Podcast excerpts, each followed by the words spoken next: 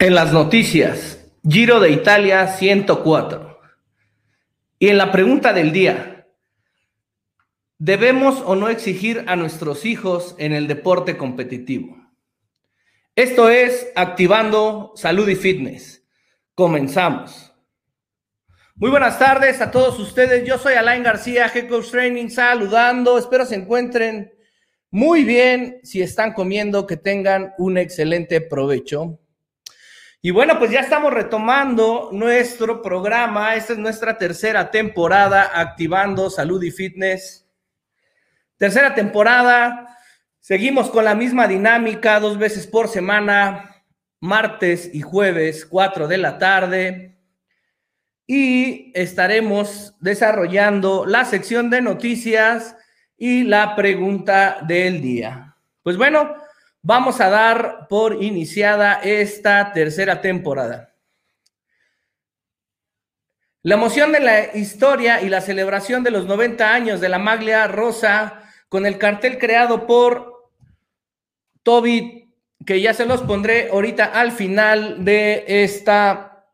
Bueno, vamos a ver, vamos a buscarlo de una vez para que lo tengan ustedes se está festejando el, el 90 aniversario de la Maglia Rosa. Y bueno, pues con conmemoración a esos 90 años, pues hay un cartel bastante padre, muy bonito. Eh, déjenme ver si ya está por aquí. Ahí está. Permítanme, ahorita se los vamos a compartir.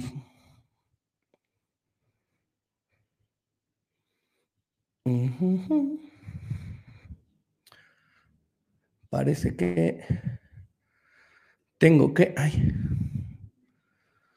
tengo que, ahí ahorita lo compartimos. Denme un segundo. Acuérdense que aquí estoy yo solo en la producción y bueno, pues ahí va. Ahí está. Este es el cartel del cual yo me refería hace un, hace un ratito. Pues bueno, ese es el cartel elegido para, para representar el 90 aniversario de, de la Maglia Rosa. Esta Maglia Rosa que llegó hace 90 años para conmemorar al campeón, al campeón este del Giro de Italia. Y bueno, pues ese es el cartel que ganó para esta ocasión tan especial. Muy bien, vamos a quitarlo y regresamos aquí. Ahí estamos. Bueno, eh, por otra parte, eh, vamos a dar a conocer cómo van ahorita las etapas, quienes han ganado. Y bueno, pues la etapa número uno la gana Filippo Gana, el italiano que se lleva la contrarreloj inicial del Giro 104 con un tiempo de 8 minutos y 47 segundos. Recuerden que fue una etapa de 8 kilómetros, una contrarreloj de 8 kilómetros y bueno, pues él se la lleva Acuérdense que él es el campeón velocista, el campeón del mundo y pues ha estado ganando casi todo este tipo de eventos de velocidad o de contrarreloj. En la etapa 2, el triunfo es para Tim Merlier en el sprint final con una definición de pura velocidad. La etapa número 3, con un grito de felicidad y desahogo, Taco Van der Horn sorprendió al pelotón y se llevó la etapa número 3 del Giro, atacando desde el principio. Acuérdense que se fugó y llegó en solitario, todavía con una ventaja de unos 50, 60 metros a la llegada. No lo pudieron alcanzar los sprinters y ni el pelotón mayor. Entonces se la llevó de inicio a fin desde la fuga. En la etapa número 4 que se corrió el día de hoy, Joe Bondrowski se quedó con el triunfo de la etapa. Y hasta el momento la general están ubicados de esta forma. Alessandro Marchi con 13 horas 50 minutos y 44 segundos en primera posición. Joe Dembrowski con 22 segundos por detrás. Luis Verdeaki con 42 segundos. Nelson Oliveira con 48 segundos. Y, Atila Val Valter con un minuto. Y bueno, pues hasta ahí, hasta el momento, así es como están las posiciones en el Giro de Italia. Y bueno, Pues vamos a la pregunta del día. La pregunta del día, ¿debemos o no exigir a nuestros hijos en el deporte competitivo? Y bueno, pues más que nada, esta pregunta salió a relucir o está, se está desarrollando por la necesidad que también hemos visto en este Giro de Italia, hay un atleta, hay un ciclista profesional, el más joven de toda la historia, con 16 años de edad, participando en este Giro 104. Y bueno, pues se genera un poco de polémica, el tema es bastante polémico o difícil de entender o debe tener muchas aristas para comprenderse, ya que pues se pudiera pensar que es explotación de menor, menor de edad, recibiendo dinero, siendo profesional y etcétera. Entonces, bueno, pues para darle un poquito más de, eh, globalización al concepto, pues hacemos esta pregunta, ¿debemos o no exigir a nuestros hijos en el deporte competitivo?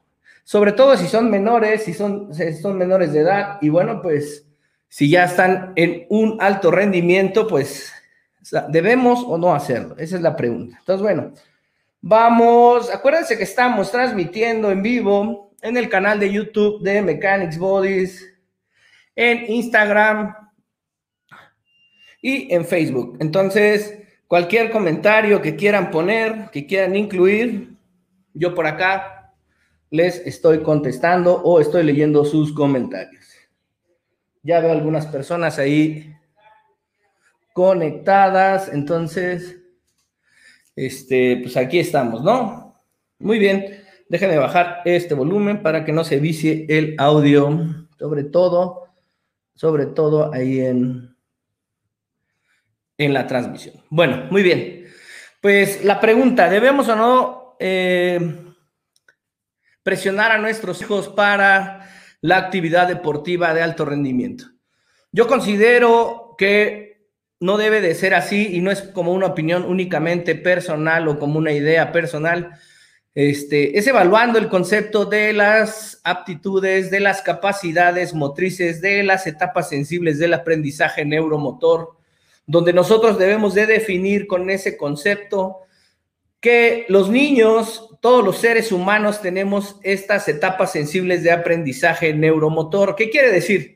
Que basado en el momento de que vamos creciendo y evolucionando con, la, con el paso del tiempo, desde que somos bebés, niños, adolescentes y entrando a la etapa adulta, el ser humano va adquiriendo etapa, en esas etapas va adquiriendo conocimiento, conocimiento motriz, conocimiento eh, tanto de aprendizaje cognitivo, este, va evolucionando, va madurando también en, en todo el concepto de sus habilidades, sus capacidades y sobre todo su estructura física. Entonces, ¿qué sucede? Cuando nosotros adelantamos el proceso a un niño que le vemos cualidades, que le vemos inquietudes, que le vemos facilidad para desarrollarse en un deporte, ¿qué es lo que sucede? Podemos estar truncando muy probablemente su carrera o quizá no logre desarrollarse a su máximo nivel y no en el momento en el que está haciéndolo, sino más a futuro o que su etapa de atleta no sea únicamente por un lapso de tiempo breve, sino que sea una etapa prolongada, pero no solamente tenemos que pensar en el presente, sino también en el futuro del niño. Este, si tu hijo está, está teniendo estos momentos donde tú le ves muchas capacidades y calidad, de calidad para aprender y para desarrollarse en un deporte con sus habilidades y todo, y todo lo que conjunta su persona, este, tanto temperamento, gustos, elecciones, madurez para definirse y todo, pues deberías de estar evaluando, debes de acercarte a un profesional que te pueda ayudar, no solamente el entrenador, sino también empezar a ver u observar situaciones externas, donde se pueden estar evaluando qué tanto los procesos que está llevando y qué tanto la exigencia que está teniendo puede ser favorable y no nada más en la etapa momentánea, sino favorable a futuro. Recuerden que es conocido por muchos casos, ha habido muchos casos en la historia del deporte donde los atletas cuando llegan a la etapa adulta les cuesta mucho trabajo poderse integrar a la sociedad, poder continuar con una vida normal o con una vida este, común y corriente, digámoslo así, si, si, está alejado del deporte. La mayoría de los atletas, atletas de alto rendimiento, les cuesta trabajo incluirse a esta situación por el concepto de que toda su vida la tienen enfocada hacia dónde, hacia el deporte, son muchas horas de inversión de tiempo su entorno, su entorno y su medio ambiente es tan cerrado que no pueden, se aíslan tanto de la sociedad y de otros factores comunes de la vida, de la vida general que les cuesta trabajo integrarse. Una vez que ya no tienen el deporte o que ya no desarrollan el deporte como profesionales o como atletas de alto rendimiento, les cuesta trabajo encontrarse les cuesta trabajo ubicarse en esta sociedad integral que no nada más es el deporte, sino que hay pues, muchos factores más en torno a eso, tanto familia como otros procesos. Y bueno, parte de esto puede ser el, causan, el causante, el adelantarse a los procesos de las etapas sensibles. Entonces, es muy importante encontrar el equilibrio. Acuérdense que el equilibrio en todas las cosas va a ser favorable, pero sobre todo en el deporte con los niños, es no ver que el niño este, únicamente en este momento puede tener la oportunidad de desarrollarse en eso, en esa actividad, sino que también puede integrarse a otras cosas, a otras actividades, donde puede, puede ser mucho más favorable para su vida futura, para el momento en el que él decida dejar la actividad deportiva o que su etapa deportiva se haya terminado o que esté concluyendo. Entonces, este, por esa parte, eh, puede ser que sea contraproducente el tener y ejercer presión con los niños. Entonces, yo, yo siempre lo que he dicho es diversificar multidisciplinariamente al atleta, al niño, para que esté teniendo aprendizaje en muchos conceptos y estilos de movilidad, de movimientos finos, gruesos, aprendizajes neuromotores de distintos patrones deportivos, mecánicos, técnicos, e incluso conocer si realmente el niño está diseñado o está, o su temperamento, su forma, su forma estructural individual es la adecuada para desarrollarse a veces en un deporte individual, en un deporte colectivo, en un deporte este, en dueto, en conjunto, en un deporte multidisciplinario como el triatlón, el pentatlón, el etatlón, etcétera, o si, o si a lo mejor es un atleta multidisciplinario en deportes individuales, ¿qué quiere decir? Que a lo mejor puede hacer la natación y el triatlón, o puede ser corredor y este, no sé, y a lo mejor en algún deporte de invierno. Entonces, es importante que el, el niño esté teniendo incidencia en distintos deportes para empezar a acumular más, más número de experiencia, más capacidad neuromotora o más capacidad de movilidad y más, más patrones de movimiento. Y no nada más eso, sino llevar a la estimulación de que el niño puede tener la capacidad de elegir, de conocer, de que el ambiente no nada más es un deporte, sino que hay una gama de deportes donde el niño puede o alinearse o elegir algún otro deporte, donde seguramente también va a poder ser exitoso, va a poder ser un gran atleta, porque la mayoría de los niños que tienen este, la constancia, que tienen marcada, marcada la disciplina para desarrollarse en un deporte, pueden ser multidisciplinarios y pueden estar ejecutando varios deportes en diferentes momentos o tiempos dentro de esas etapas sensibles y poder lograr eh, elegir cuál es la mejor opción, no nada más donde puede ganar más, sino también donde puede ganar más y a futuro. Porque al final del día, pues la gente que tiene hijos como padres, este, pues, ¿quién no quisiera ver a su hijo exitoso desde todas las etapas, desde niño adolescente, adulto y sobre todo ya en la etapa madura, donde pues no le cueste trabajo integrarse a esta sociedad por el tema de no estar eh, integrado a la actividad física, que no sea algo que requiera toda la vida como primera instancia para desarrollarse, sino que también puede integrarse a otros factores generales de la vida normal. Entonces, es importante no meterle expresión, no este, pues no exigir de más, aún a pesar de que el niño puede estar muy motivado, los niños son muy motivados, siempre se motivan muchísimo. Y bueno, pues en el caso específico de, en el caso muy específico, muy específico de hoy, eh, en el tema de, eh, del Giro de Italia con este atleta, bueno, pues es controversial, este, porque bueno, pues sí, es un atleta demasiado joven, que seguramente tiene capacidades y habilidades extraordinarias, por lo cual está ahí y está rindiendo. Pero bueno, eh, escuchando, escuchando este, a varios comentaristas de distintas cadenas y todo, bueno, pues todos llegaron, ya estaban comentando la misma situación, que pues bueno, sí es una persona excepcional, sin dudarlo, es una persona que tiene estas cualidades, ya les tendré el nombre y la información de su trayectoria, que es muy breve, pues es una trayectoria muy corta, su palmarés dentro del ciclismo profesional, pues apenas empieza.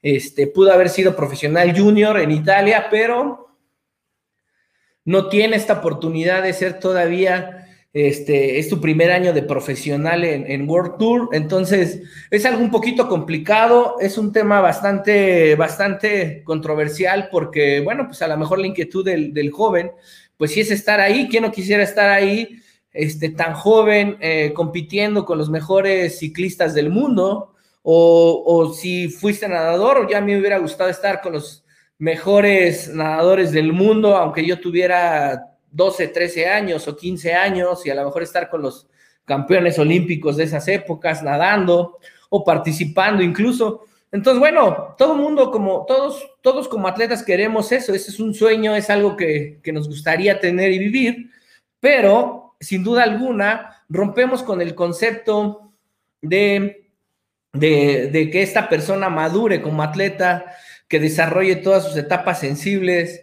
Él como hombre, como género masculino, este, este, este, este chavo, este, todavía está dentro de la última, de las últimas dos, todavía le quedan dos etapas sensibles del aprendizaje neuromotor, o sea, hay una etapa que se encuentra dentro de los 15 y los 17 años y luego, y luego hay una entre los 17 y los 20 años o 21 casi.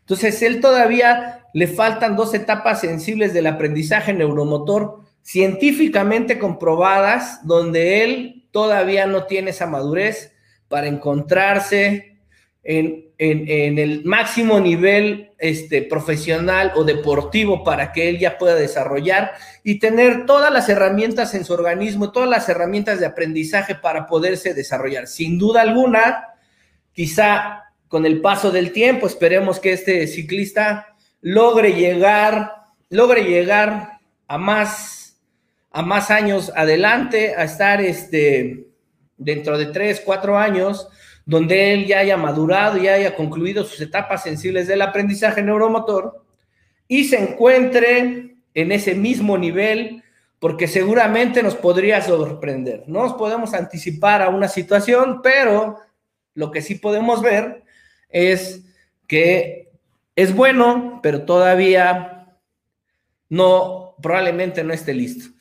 Y bueno, el, día el, tercer día del, Giro de Italia, hace dos días, él estuvo involucrado en el pelotón que se fugan con unos, entre unos 7 y 10 ciclistas que se alcanzaron a fugar. Y bueno, por eso se empezó a hablar tanto en el concepto de todas las redes y en el concepto de las transmisiones, porque iba ahí en el grupo que estuvo liderando la fuga y llegó un momento en el que, bueno, pues ya se perdió, se salió, se votó y no fue, no estuvo hasta el final, pero bueno, este, sin duda alguna, este, un atleta que puede, puede rendir muchísimo, puede dar muchos, muchas, muchos grandes logros a futuro. Esperemos que logre madurar todas sus etapas sensibles del aprendizaje neuromotor y que nos tenga muchas sorpresas en el futuro, así como Tadej Pogachar, que es un ciclista profesional, pero él ya se encuentra en los 23 años de edad. Y eso, bueno, pues ya lo hace estar maduro. Recuerden que el año pasado, donde estuvo peleando en el Tour de France, este, del antepasado, pues él era de 21 años, tenía ya 21 años, ya había concluido. Este proceso de, las etapas sensibles y empezó a tener resultados y se ve que va a ser un ciclista, pinta para ser uno de los mejores ciclistas de esta temporada, ya que ha ganado pues varias vueltas iniciales. No está en el Giro de Italia, obviamente va al Tour, pero, pues bueno, sin duda alguna, Tade también va a ser uno de, los, de las jóvenes promesas que están dando resultados. Entonces, bueno, llegando a la conclusión con la pregunta del día, ¿debo presionar a mi hijo en el deporte competitivo o de alto rendimiento? Yo creo que hay que dejarlo aprender muchísimas cosas. Sí hay que enfocarse en cosas técnicas muy específicas, para que siga evolucionando en su deporte si es que tiene todas las cualidades para desarrollarse, impulsarlo, darle el apoyo, acercarle los medios eh, tecnológicos y este, de mejor enseñanza o aprendizaje para que pueda lograr, para que pueda tener buenos logros a futuro. Entonces, bueno, pues esa es mi, mi, mi, mi respuesta a esa pregunta. Y bueno, pues vamos a ver si hay alguna preguntita si tienen alguna pregunta en, para, para, eh, para, estas, para este programa, pues con gusto se las, se las contestamos. Déjenme checar de este lado. Acá están viendo. Pero bueno, de momento no hay preguntas. Y bueno, este, no olviden que, estamos retomando nuestra tercera temporada, ya la tercera temporada. Y recuerden que también nos pueden estar escuchando por Spotify la temporada número uno y la temporada número dos que ya se encuentran en, se encuentran en Spotify y lo pueden encontrar como Activando Salud y Fitness by Mechanics Bodies. Ahí van a encontrar casi 60 programas este, desde la temporada 1 y 2. Entonces, bueno, pues eh, acuérdense que la temporada 2 es, es igual esta dinámica. Son programas de 30 minutos, se van bastante rápido. Y bueno, pues estamos desarrollando una sección de una sección de noticias del deporte a nivel internacional y nacional y la sección de la pregunta del día que tiene que ver con todo este desarrollo de la ciencia, del deporte, de la salud, de la actividad física. Entonces, bueno, no olviden en seguirnos también en nuestras redes sociales. En la descripción del video, de este video se encuentran las redes sociales. Recuerden que estamos en YouTube, en Mechanics Bodies, en la fanpage de Mechanics Bodies o en Instagram, arroba Mechanics Bodies, o también Puedes encontrar Activando Salud y Fitness en la fanpage de Facebook. O si bien quieres, bueno, puedes seguirme en Alain García o en AG Coach Training para ver más contenido. Yo me despido, yo me despido de ustedes, los espero el jueves para un próximo programa. Esto fue Activando Salud y Fitness. Yo soy Alain García, AG Coach Training. Les mando besos. Excelente semana. Bye.